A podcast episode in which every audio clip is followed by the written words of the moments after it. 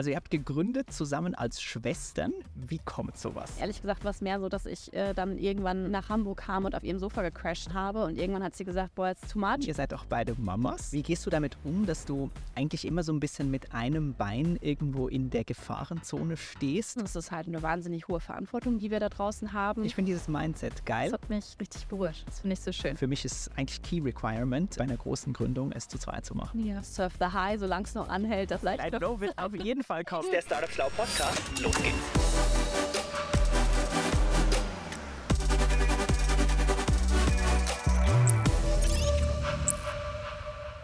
Gut, so liebe Leute, ich stehe heute im sirenenverdröhnten Hamburg äh, und zwar direkt an der, jetzt muss mir helfen, Heiligenfestwiese oder wie heißt das Ding hier?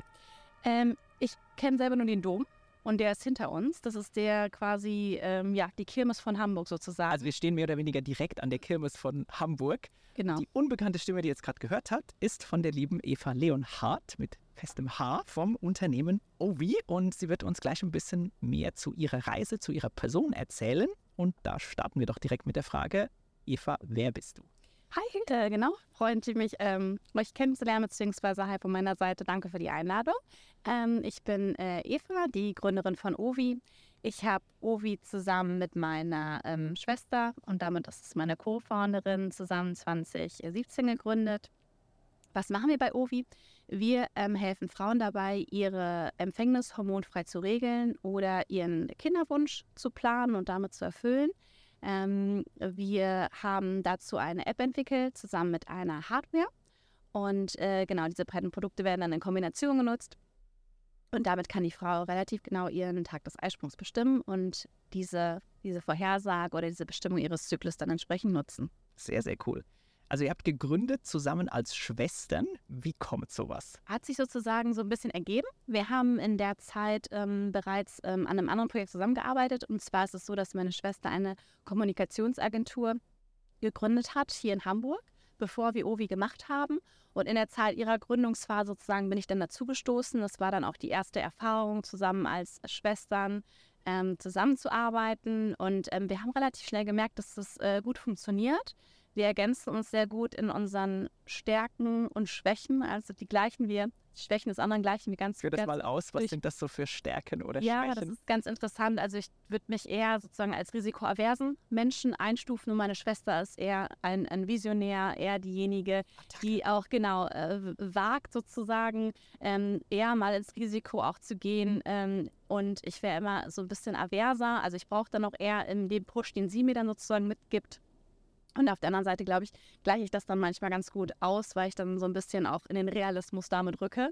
Und äh, so gleichen wir es in der Hinsicht ganz gut aus. Sie ist super stark im Thema Legal, Finance ähm, und Kommunikation und sowas. Und ähm, ja, durch, ich bin eher so stärker im, vielleicht im Bereich so analytisch Richtung Hardware, Product und sowas. Das ist halt so Themen, Regulatorik, die ich gerade aktuell betreue bei uns. Alright.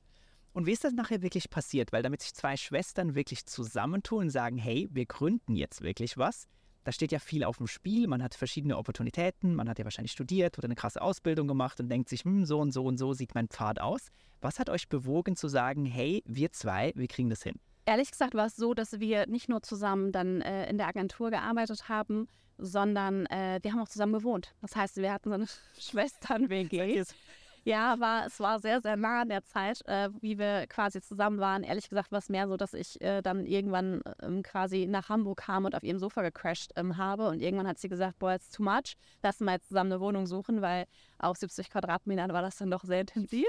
Und dann, äh, ja, haben wir uns zusammen äh, eine echt schöne Altbauwohnung äh, zusammen gesucht und äh, sind da eingezogen. Und dann war das sozusagen eine richtige so Schwestern-WG. Und damit konnten wir wirklich auch abends an, an der Idee weiterfeilen für Ovi. Wir kommen eigentlich konstant, ähm, ja, äh, abends gebrainstormt, darüber gesprochen und das sozusagen erst als Zeitprojekt sozusagen gemacht, gebootstrapped über die ähm, Agentur, um dann irgendwann zu sagen, ja, lass uns das jetzt äh, voll machen. Das ist so ein Potenzial. Wir müssen auf jeden Fall in den Markt reingehen.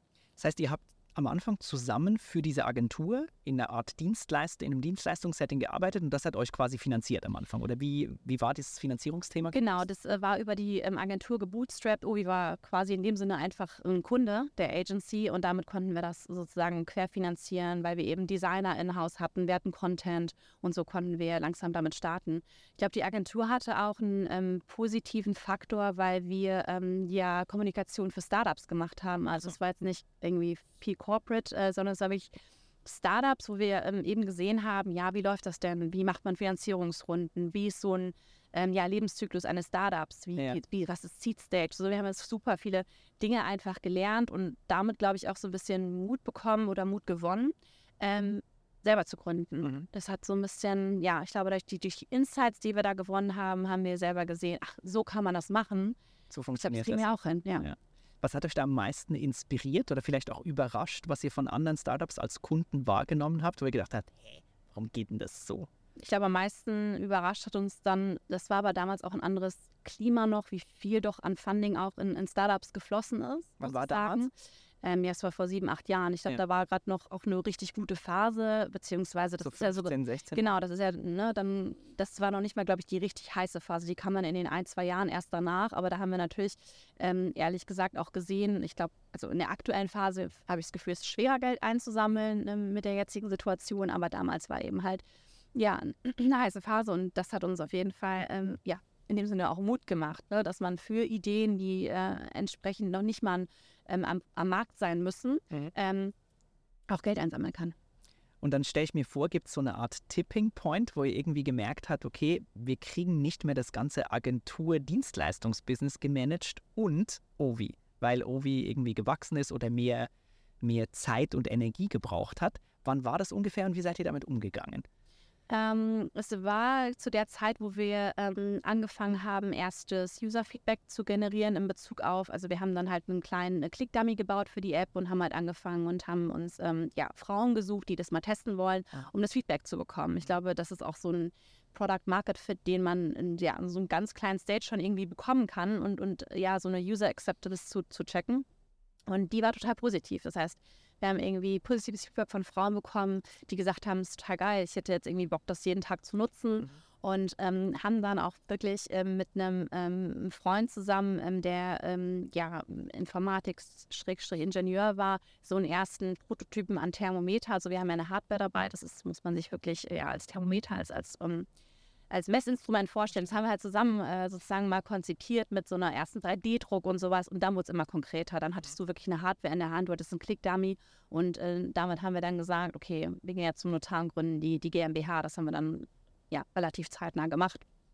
Und das war dann sozusagen, ja, es war, es war doch ein, ein Prozess sozusagen. Es war jetzt nicht der, der Punkt, wo wir gesagt haben, okay, jetzt muss das passieren, sondern irgendwann haben wir uns angeguckt, wir wollen gesagt, wir müssen das Vollzeit machen, ähm, weil es dann eben halt auch so viel wurde. Ja. Es war bei uns ähnlich. Wir hatten, ähm, wir hatten anfangs Ideen eher in so im Digital-Space, haben irgendwelche App-Geschichten entwickelt, aber das Universum wollte, dass wir was mit Food machen. Und bei einem Brainstorming-Abendessen hat eine Pizza, die mein Mitgründer Matthias halt gemacht haben, aus Leinsam viel mehr Aufmerksamkeit auf sich gezogen als alle App-Geschichten, die wir schon prototypiert, teilweise auch getestet haben.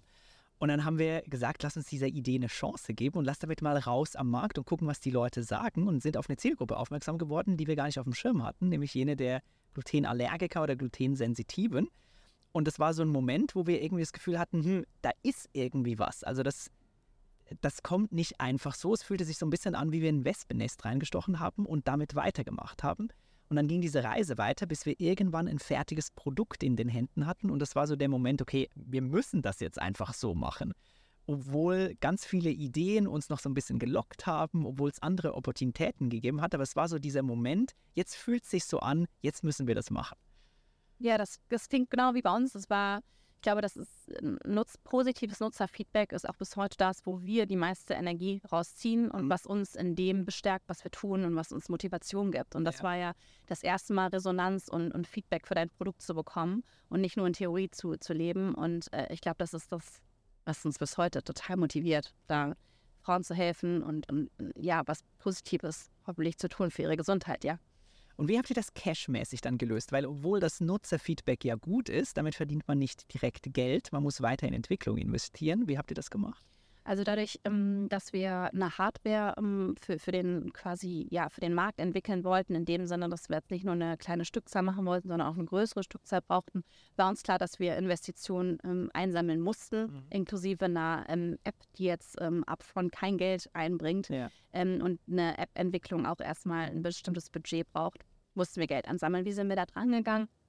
Wir haben geguckt, was, was gibt es da oder wir, wir, kannten natürlich, dass es vor allen Dingen in der Seed Stage ähm, zwei Möglichkeiten gibt. Entweder du gehst ähm, an öffentliche Töpfe, die du bekommen kannst, oder du nimmst Business Angel, also an, an so einem Punkt jetzt an institutionelles Geld ranzutreten, wie im VC oder so, war für uns klar, dass es nicht unbedingt ja, äh, geeignet Case, ist. Ja. Genau, dann sind wir halt hingegangen und wir hatten eigentlich ein ganz gutes ähm, Netzwerk in dem Bereich und haben dann auch relativ schnell einen ähm, Business Angel quasi ähm, bekommen, beziehungsweise für unsere Idee gewinnen können. Und zusätzlich haben wir auch ähm, von der Stadt Hamburg ähm, ein kleines ähm, Startkapital bekommen über so eine Startup-Förderung die relativ bekannt ist mittlerweile auch. Inno Ramp Up heißen die. Ja. Und damit hatten wir sozusagen unser erstes Startbudget, mit dem wir auf jeden Fall schon mal die, die Hardware sozusagen weiterentwickeln konnten und die App, was mhm. auch das am Ende des Tages bis heute. Sie sagen plus minus, wie viel Cash habt ihr da eingesammelt und wie seid ihr an diesen Business Angel gekommen, der das nachher auch gesprochen hat? Äh, also es war ein äh, kleiner sechsstelliger Betrag, der ja. uns aber erstmal sozusagen eingerichtet hat. Und den Business Angel, ähm, da muss ich dann wieder der Agentur Tribute geben. Das war natürlich auch so ein bisschen aus dem Agenturnetzwerk ah, heraus. Ne? Das war ähm, jemand, der auch im Bereich Kommunikation sozusagen unterwegs ist. Und ähm, deswegen war das total dankbar für uns, ähm, jemanden sofort für die Idee gewinnen können. Ähm, die machen auch Themen mit Frauen. Entsprechend war, konnten die das sofort für sich äh, verstehen, dass auch so ein bisschen strategischer Gedanke hinter gewesen ist. Ähm, genau, das hat uns sozusagen erstmal dann durch das erste halbe Jahr ähm, die, genau, die, das Invest getragen. Ja. Und war das förderlich oder hinderlich, dass ihr Schwestern wart? Bis heute, das ist immer eine gute Frage oder das ist die Hauptfrage, die gestellt wird. ähm, natürlich förderlich. Ich muss dir sagen, bei uns ist es so, wenn wir in Meetings gehen, kann ich innerhalb von 20 Sekunden sagen, also wenn es nicht Meetings geht, die wir one-on-one zusammen als Schwestern haben, äh, was meine Schwester zu dem Thema denkt. Und ja. äh, also wir kennen uns einfach, seitdem wir ja geboren sind, ne? also ähnlich. Ähm, das hat natürlich, wie gesagt, den Vorteil, dass wir uns einfach so gut kennen und wissen, wir haben einander immer den Rücken oder wissen wir, ne, stärken uns immer den Rücken, wenn es jetzt irgendwelche Termine sind und so, da da stehen wir mal total hintereinander und ich glaube, dass was weiterhin positiv ist, du bist halt brutal ehrlich. Also ich glaube, mit einem Freund oder Freundin würde man noch versuchen, wirklich in der Kommunikation sehr viel zu verpacken, ja. wo die Message aber eigentlich relativ klar sein sollte. Und die äh, haust du dir als Schwester schon manchmal sehr brutal um die Ohren. Das kann auch natürlich. Wird, wird da geschrien? Nein, nein, nein. Das wird nicht geschrien. Aber du weißt natürlich so die kleinen Stellen, auch wenn du mal so ein bisschen jetzt auch eine Reaktion provozieren willst. Weißt, weißt, du, weißt du, wo du drücken musst. So ist das. Weißt du, wo du drücken musst. Und äh, ja, manchmal willst du ja auch eine Reaktion provozieren und äh, entsprechend können wir das dann soweit ganz gut. Und sie weiß auch, ähm, ja, wie sie mich sozusagen auch äh, sozusagen zu laufen kriegt. Also, ne, sehr, sehr positiv gemeint eher so, ne, wenn man mal ein bisschen Ansprung braucht oder sowas, dann und ähm, ja, was ich auf jeden Fall sagen kann, ist auch, ne, Startup oder Gründung ist wie ein, wie ein Rollercoaster. Du kennst das selber. Es gibt Höhen und Tiefen. Ne? Wir sagen immer, surf the high, solange es noch anhält. Das wird ein Low vielleicht. Ein Low wird auf jeden Fall kommen. Deswegen sagen wir mal, surf the high. Und wenn Low da ist, wir es, ist es bis heute kurioserweise immer nur bei einer von uns. Also, ne, wenn die eine jetzt irgendwie gerade mit der Stage der Company unzufrieden ist und sagt, irgendwie müssten wir gerade noch viel mehr Umsatz machen und wo sind wir gerade und so, wie so Big Picture, dann ähm, äh, oder große Metathemen ähm, reinbringen, dann ist es meistens immer so, dass es zu ausgeglichen ist, dass die andere Person gerade so gut drauf ist und einfach mhm. das rausnimmt, dass wir da auf eine, ein sehr relativ gutes Niveau kommen, ne? weiterhin motiviert zu bleiben, ähm, auch wenn man halt Rückschläge hat. Yeah. Sagen, ja, das ist, das hilft auf jeden Fall. Ich könnte mir nicht vorstellen, das alleine zu machen. Ja. Ja, same here. Ich glaube, ähm, also die einzige Nummer, die ich bisher alleine gestartet habe, ist diese Startup-Schlau-Nummer. Alle anderen Gründungen, da waren ganz viele Dummheiten dabei, immer mit einem Kumpel oder immer mit einer zweiten Person, genau wegen diesen Tiefs und Löchern und irgendwie bringt es das wirklich und was mache ich hier und da, da, da, und da hilft halt der andere, das irgendwie weiterzutreiben und man, man schweißt irgendwie zusammen und merkt dann, okay, der hackt ja auch, dann mache ich hier auch noch weiter und hat einfach ganz viele Funktionen, da zu zweit irgendwie zu gründen. Also ich, für mich ist eigentlich Key Requirement äh, bei einer großen Gründung, es zu zweit zu machen. Ja, Sehe ich genauso.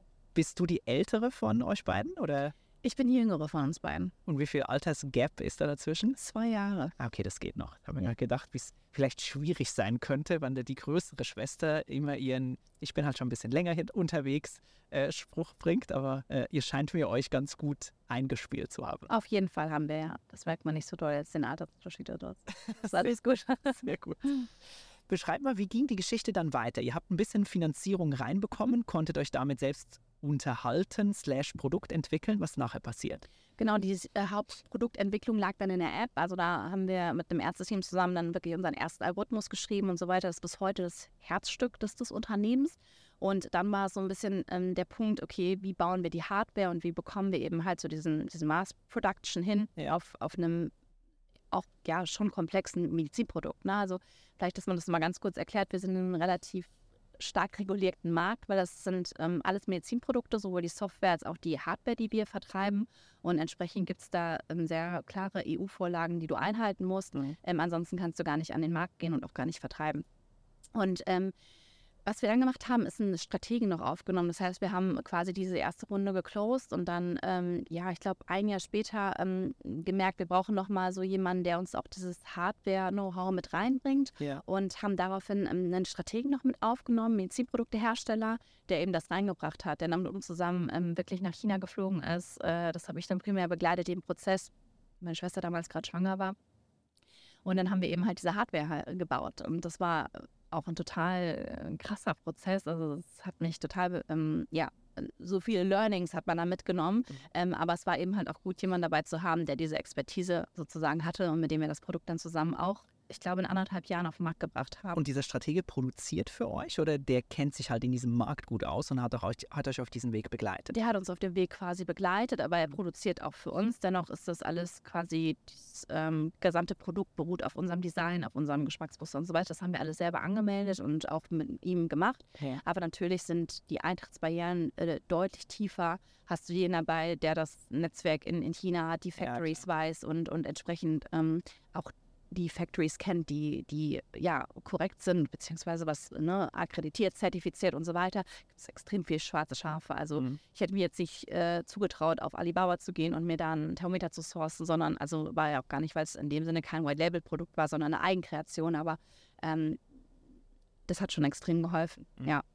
Ich stelle mir vor, da waren brutal viele Frustmomente dabei. Ich erinnere mich im Aufbau einer Lebensmittelproduktion in Deutschland gibt es auch ganz viele regulatorische Herausforderungen, die mit sehr viel Frust einhergehen. Wie war das bei euch? Was erinnerst du dich an so einen absolut Frustrationsmoment in diesem Entwicklungsprozess? Also äh, maximale Frustration musste ich auf der, ähm, ja, auf den Reisen, das waren mehrere nach China ähm, oder ich würde mal sagen, Resilienz hat das bei mir extrem äh, gefördert, beziehungsweise musste ich es lernen.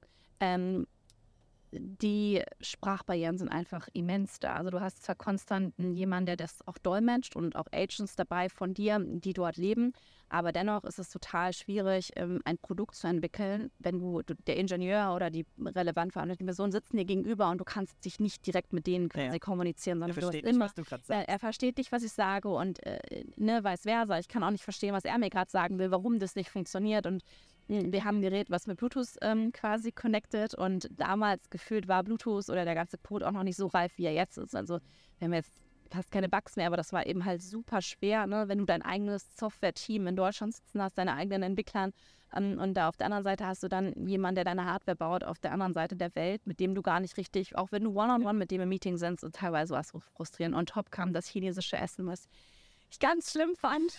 Und dann am Schluss wollten uns was Gutes tun, haben die chinesische Pizza gebracht, die äh, ja, war die schlimmste Pizza meines Lebens. und äh, deswegen, das kam noch so on top. Deswegen, äh, ich bin nicht der größte China-Fan und ja, die Experience war auf jeden Fall intensivst, würde ich sagen. Extrem viele Learnings aber und äh, ja, spannend, spannende Kultur auch auf jeden Fall. Nur eben, ja, in der Produktentwicklung eine Herausforderung. Mhm.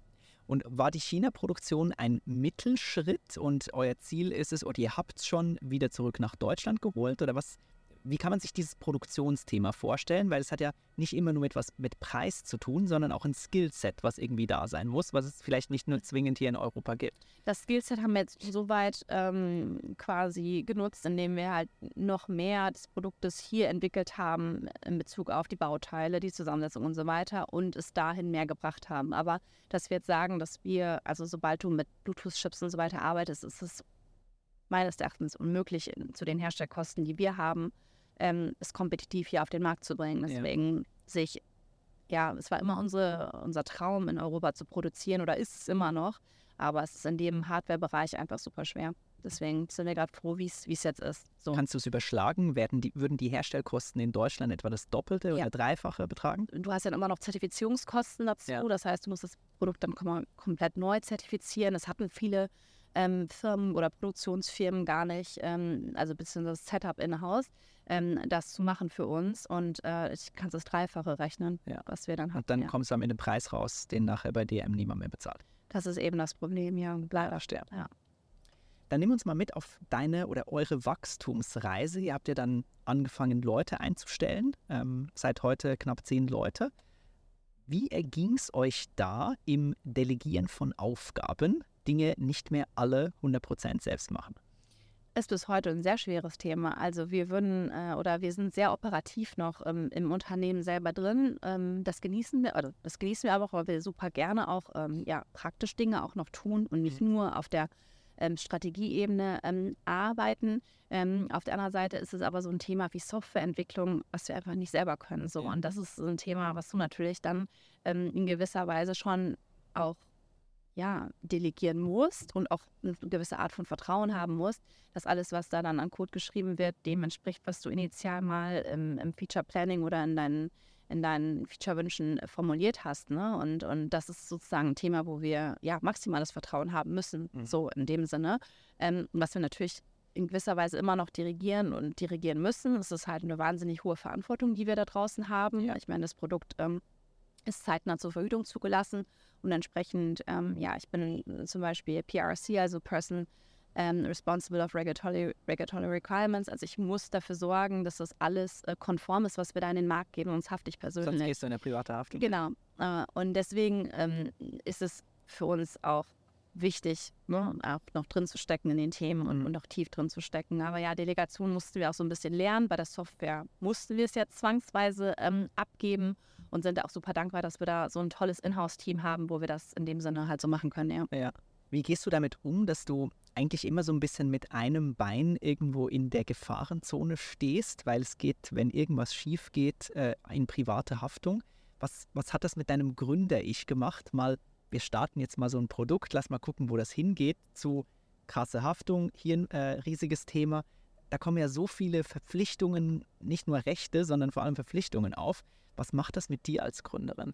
Also ich muss sagen, dass ich da jetzt persönlich nicht ähm, jetzt einen starken Druck ähm, empfinde, sondern eher Richtung den Endnutzern, also Richtung Frauen, was wir als für eine Verantwortung haben. Deswegen, also wir haben eine absolute so No Bullshit, no Bullshit Mentality ähm, in der Firma, also alles im Bereich Datenschutz. Wir sind Qualitätsmanagementsystem zertifiziert. Also es ist wirklich, ich soll sagen, es ist schon eher spießig und hochregulatorisch, aber ähm, wir kommen aus dem Ärztehaushalt und ich, ich kenne es nicht anders, dass man eben verantwortungsvoll mit ja. Ja, Patientendaten umgeht und so weiter. Das ist, ähm, ja, wir sind eben keine, wie soll ich sagen, Food Delivery App oder was auch immer, irgendwas Lockeres, sondern es ist was, ist was Ernsthaftes und wir nehmen das total ernst und ähm, ich glaube, wir sind dabei in der Persönlichkeit auch so, ähm, dass wir das ähm, ja entsprechend so handeln und handeln wollen. Und deswegen ist es nicht so, dass wir einen extrem starken Druck dadurch verspüren, sondern es ist eher, ja, unsere Aufgaben und die wollen wir ernst nehmen. Und die nehmen wir auch ernst, ja. Wie kam das, dass ähm, ihr Schwestern aus einem Ärztehaushalt den Unternehmerweg beschritten habt? Ähm, ich stelle stell mir, sind beide Eltern Ärzte von? Mhm. ja, was, was, haben die gesagt, dass sie gesagt haben, Mama, Papa, wir bauen jetzt ein Unternehmen? Du, das hat ganz lange äh, gedauert, bis die Frage aufgehört hat, man macht eigentlich was Richtiges? Also, ne, das war immer, die Frage kam quasi jahrelang, weil die eher dachten, das ist so eine Art ähm, Hobby. Spielerei, oder? Die fanden es natürlich total toll und cool, äh, was wir gemacht haben und, und haben uns auch oder bestärken uns bis heute drin. Aber es musste, glaube ich, erstmal klar werden, dass das jetzt unser, in Anführungsstrichen, richtiger Beruf ist und wir auch davon dann entsprechend ähm, ja, leben können. Ähm, das musste auf jeden Fall erstmal fallen. Äh, unternehmerisch gesehen, ähm, ja, hätte uns vielleicht äh, ne, jemand oder älter, aber auf der anderen Seite, glaube ich, ähm, haben wir darauf den Background gehabt, überhaupt was Medizinisches zu machen. Ne? Also unser Opa war zum Beispiel Gynäkologe, wir haben noch in der Praxis so einen alten Gynäkologenstuhl äh, stehen und so. Ähm, dadurch war der Zugang in dem Bereich natürlich ähm, gegeben. So, ne? Und Medizinprodukte waren schon früher immer, haben wir halt quasi als Kinder mit Desinfektionsmittel, keine Ahnung, gespielt. So. Also, äh, ne, so oder. Ärztehaushalt. Ja, halt. eben. So, das war halt völlig normal und deshalb war da auch immer so ein Zugang zu dem Thema, glaube ich. Das hat einen gefördert. Und ähm, ja, natürlich haben wir jetzt nicht den, die so, ne, wie man aus so einer Unternehmerfamilie sonst den Spirit mitbekommt. Ähm, der war bestimmt ein anderer, aber ich glaube, auch auf ganz andere Weise hat uns der auch zu dem Unternehmen oder zu dem gebracht, was wir jetzt machen. Ja. Und jetzt ist ja ein krasser Switch da von ursprünglich mal, okay, wann macht ihr was Richtiges zu Heute steht ein Unternehmen da, profitabel, siebenstellige Umsätze und so weiter. Was sagen jetzt die Eltern? Ich glaube, die sind stolz. Also die sind stolz, was wir, was wir erreicht haben und was wir ähm, damit machen. Und äh, ja, meine Mutter kriegt das dann, glaube ich, einfach auch von ja, externen Personen mit, die irgendwie bei uns aus dem, wir kommen aus einem kleinen Dorf, ne?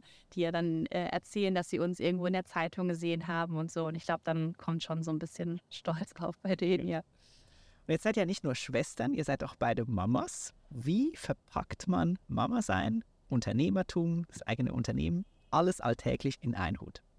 Ähm, da muss man sagen, das Thema oder die Themen verschmelzen total. Ne? Also es ist ja auch schon von Anfang an so gewesen, wie ich gerade gesagt habe, dass wir dann, als wir zusammen gewohnt haben, abends über Firmenthemen gebrainstormt haben, weitergearbeitet haben. Und ähm, so sind wir eben halt auch am Wochenende viel zusammen durch unsere Kinder und entsprechend spricht man dann auch viel über Company-Themen, was ja irgendwie auch total cool ist, ne? Mhm. weil dauernd ähm, die Themen präsent sind und man, man dauernd auch, äh, ja, äh, irgendwie Fortschritt gefühlt hat ähm, in den Sachen. Es ist aber auf jeden Fall eine, eine Herausforderung.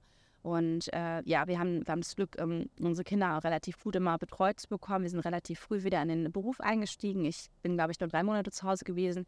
Tina noch kürzer, ich glaube nur zwei oder ein Monat, ist super schnell wieder in die Firma zurückgekommen, aber weil es auch eben gar nicht anders ging, ne? weil wir eben noch so ähm, in der Firma drinstecken, beziehungsweise ich kann mir nicht vorstellen, in welcher Firma, wenn du jetzt noch richtig extrem etabliert bist, wo du dann einfach mal ein Jahr rausgehen kannst. Ne? Ja. Ähm, das war für uns halt eigentlich da nie eine Option in dem Sinne und deshalb haben wir uns das auch nie ausgemalt, sind aber auch happy, wie es so geworden ist. Ich glaube, wir sind, ähm, wir lieben das, was wir tun und äh, wir lieben es auch Mütter zu sein, aber eine gute Balance aus beiden finden wir halt auch klasse, ne? dass ja. wir halt beide ähm, arbeiten können und was Sinnstiftendes machen tagsüber. Und auf der anderen Seite freuen wir uns aber dann auch total nach Hause zu kommen und unsere Kinder zu sehen. Es ist so, wir haben ehrlich gesagt das Beste aus beiden Welten, würde ich sagen. Das ist schon, ne? Und natürlich hat man hier und da an Tagen dann ein schlechtes Gewissen gegenüber entweder der Arbeit, weil du jetzt früher nach Hause musstest, das Kind war krank und du musstest Termine absagen oder auf der anderen Seite gegenüber deinem, deinem Kind, ne, wenn du irgendwie zu, zu spät gekommen bist oder sowas. Und dann kannst du es nicht ins Bett bringen oder so. Das sind halt dann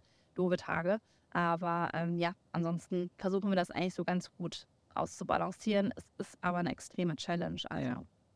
ja, ich stelle mir das als ja. echt intensive Zeit und auch Belastung vor. Und ich frage mich gerade auch, wenn ihr als Schwestern im Business so eng verwoben seid, gibt es auch einfach nur Schwesternzeit ohne Business? Also findet ihr auch Räume, wo ihr über einfach Frau zu Frau sprecht, ohne dass noch irgendein Business-Thema mitschwingt?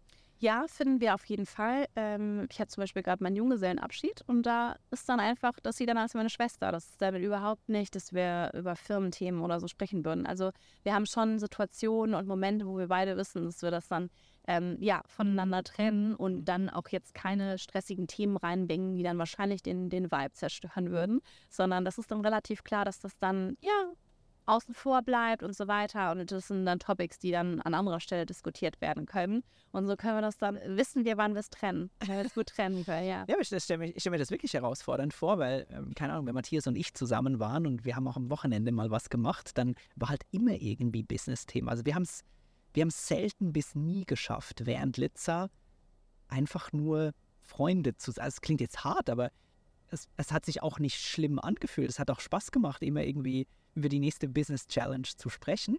Aber wenn ich da ehrlich zurückblicke, war da ganz, also waren ganz viele Gespräche, keine Ahnung, am Langener Waldsee, die waren halt alle irgendwie Business geschwängert. Also, ah, stimmt, ich habe mir nachts überlegt und da war doch noch und wie sieht's denn aus und da, da, da, da. Und manchmal gelang es uns zu sagen, hey, komm, reicht jetzt mal und auf die Seite legen, aber umso bewundernswerter, wenn ihr, wenn ihr das so natürlich schafft.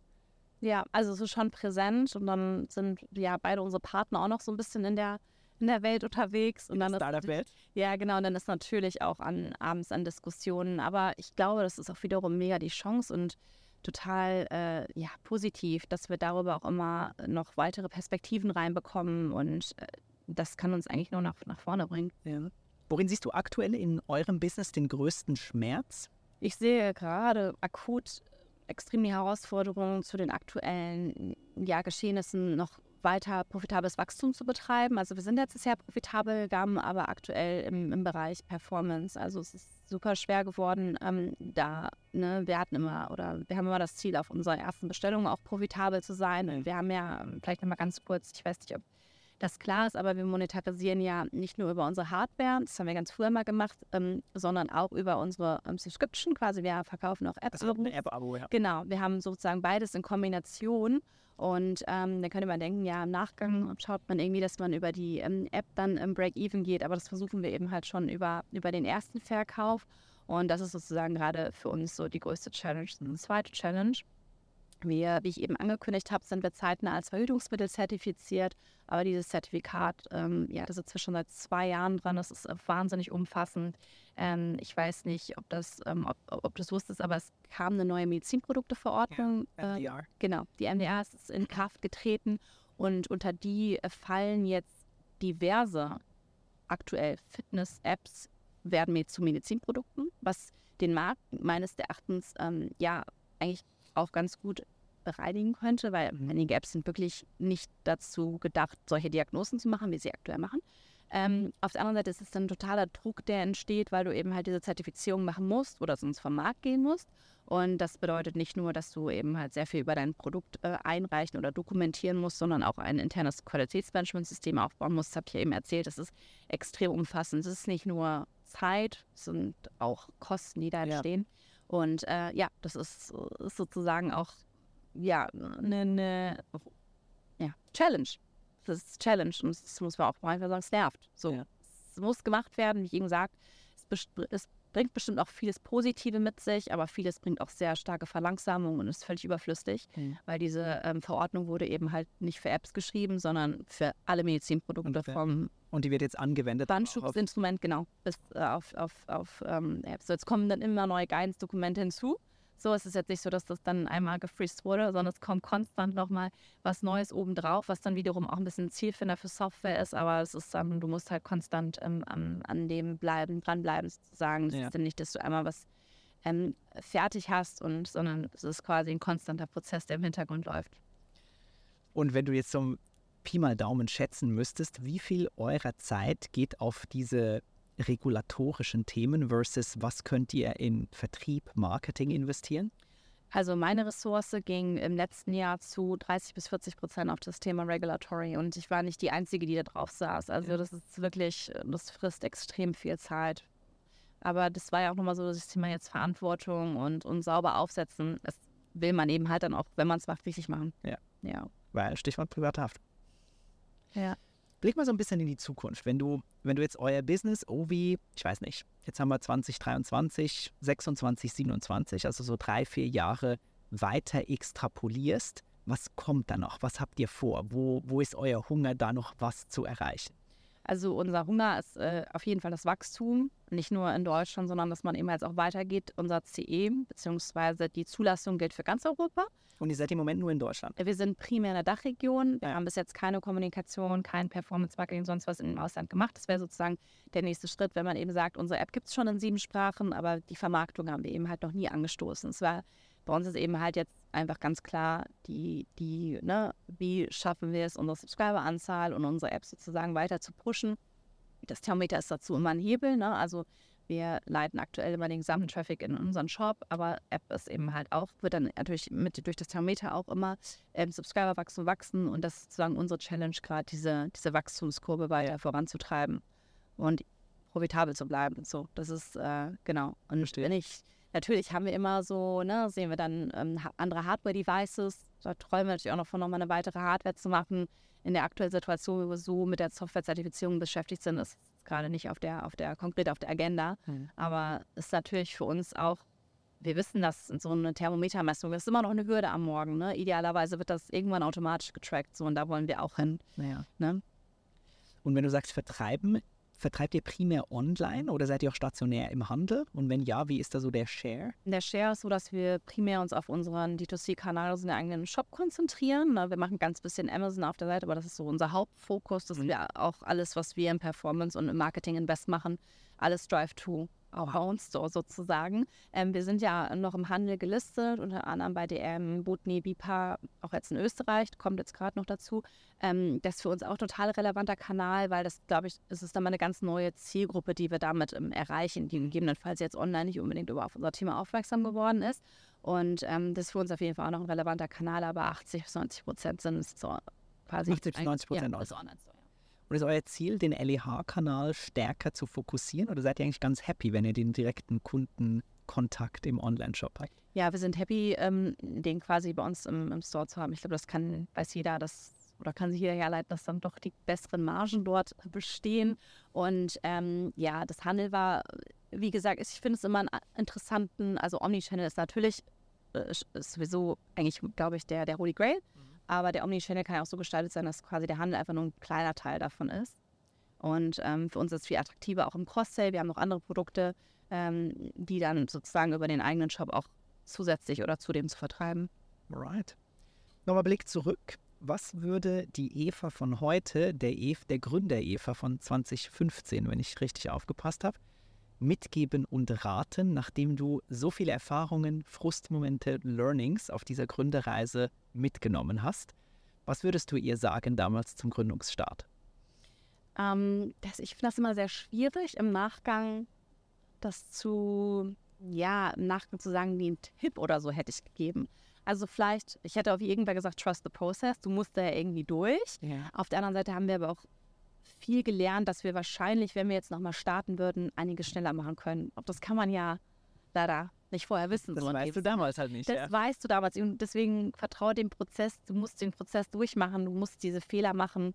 The obstacle is the way. Du musst, es passieren die Fehler. Es ist, da musst du durch. Und aber was du mit der Zeit immer lernst, irgendwie geht alles so. Ne? Du, musst dich, du kannst dich durch alles durchbeißen. So Jetzt planen wir gerade ähm, oder überlegen gerade in die Liga zu gehen, also ähm, App auf Rezept, auch sowas ist. Ich weiß, ich schaffe das, wenn ich das angehe. Ja. ist halt immer nur so eine Zeit- und Kostenfrage, aber ich finde, das lernt man so ein bisschen im Startup.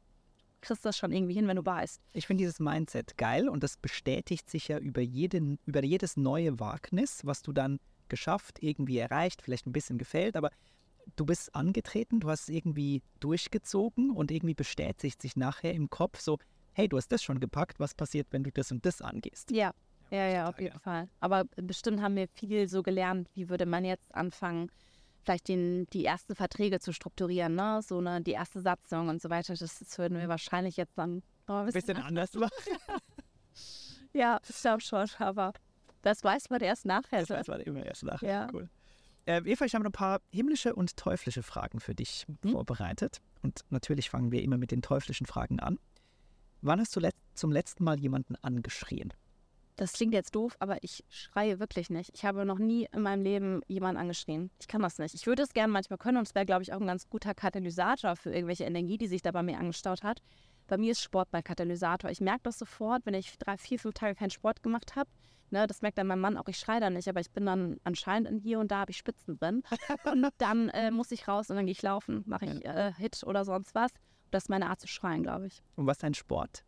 High-Intensity-Training, äh, genau. Joggen. Kitesurfen, Joggen, Adrenalin muss dann, es muss richtig kicken und dann danach ist, bin ich völlig entspannt und relaxed. Ja. ja cool. Das ist meine Art zu schreien, ja. Was ist deine ungewöhnlichste Angewohnheit?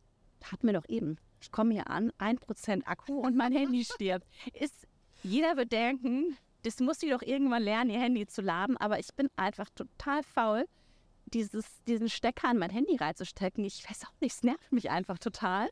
Und äh, ja, ich, das Learning kommt irgendwie bis heute nicht an und ich laufe dauernd auf ein, zwei Prozent Akku und oft stirbt es. Und wie oft hat meine Mutter mich schon versucht zu erreichen, dachte sie sonst wo. Äh, mein Handy war dann einfach leer. Ja. Wie gerade passiert, kurz bevor wir angefangen haben. Ja.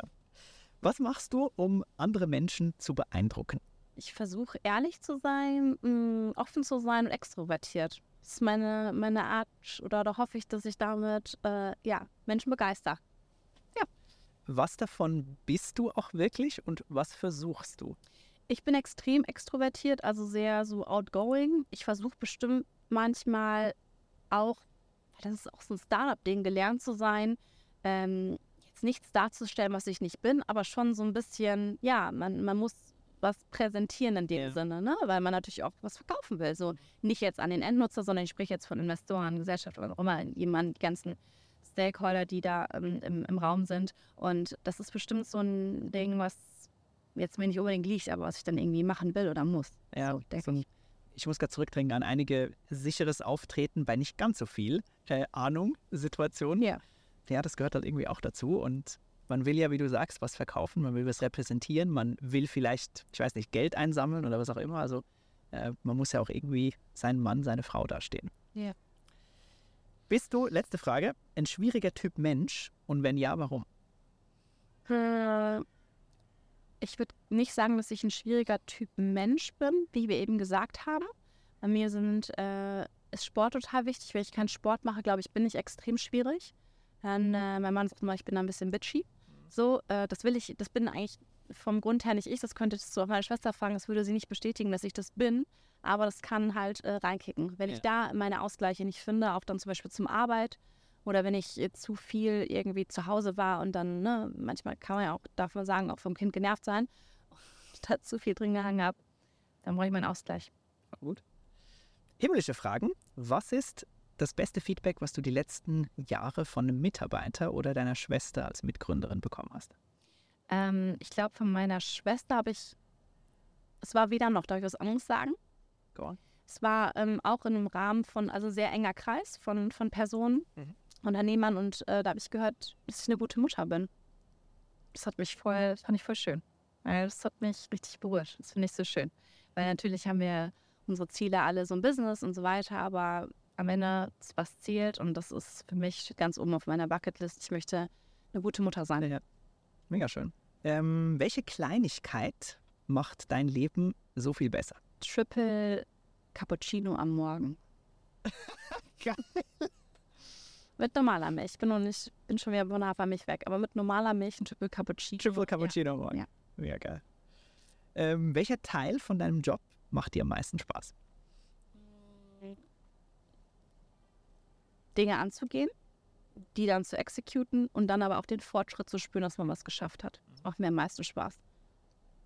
Und letzte Frage, neben High-Intensity-Training oder Joggen, wann fühlst du dich am lebendigsten? Das ist dann schon beim Kitesurfen. In der Sekunde, wo ich auch meistens sind es dann irgendwelche Konditionen, wenn man deutlich besser ist als ich, in die er mich bringt, wo ich, glaube ich, gar nicht unbedingt hingehöre, ähm, sind das die Momente, wo ich da am meisten mich fühle. So brauche ich, das brauche ich. Ja. Weil auch Kopf Heftig. weg ist? Oder? der, ich das kann in diesen Situationen und das kann ich mittlerweile, selbst beim Joggen kannst du ja an alles denken, ne? da machst du dir dann auch schon wieder Gedanken über irgendwas. Aber in der Sekunde geht es ja nur um mein Überleben. Das ist wirklich so. Und äh, da kann ich ja nichts anderes denken, als zu überleben. Und entsprechend äh, kickt das total. Gut. Alright, Eva. Ähm, ich habe zum letzten Schluss, also zum wirklichen Schluss, noch zehn schnelle Fragen für dich, die du bitte ganz impulsiv mit entweder oder beantwortest. Okay, Beginnend mit Team Kaffee oder Team Tee. Kaffee, Sommer oder Winter? Sommer, Auf einer Messe volle Meeting-Agenda oder einfach mal rumlaufen? volle Meetingagenda. In der Zukunft oder im Hier und Jetzt? Im Hier und Jetzt, Stadtbummel oder Waldbaden? Waldbahn, Fortbildungsfreudig oder unbelehrbar?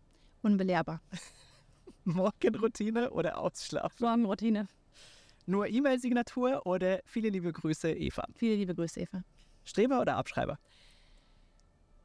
Dazwischen, Chatschreibfehler korrigieren oder einfach abschicken? einfach abschicken. Mega, mit einer Selbstverständlichkeit erlaubt. Eva, vielen, vielen Dank äh, für dieses coole Gespräch, für deinen offenen, ehrlichen Einblick ähm, in dein Leben, in dein Unternehmerleben. Ähm, ich freue mich, dass wir zukünftig von dir, von euch noch ganz viel hören werden. Ähm, alle Links, alle Infos findet ihr wie immer in den Show Notes. Vielen Dank fürs Zuhören. Vielen Dank, liebe Eva, für deine Zeit. Hat mega, mega Spaß gemacht. Danke dir vielmals. Dankeschön.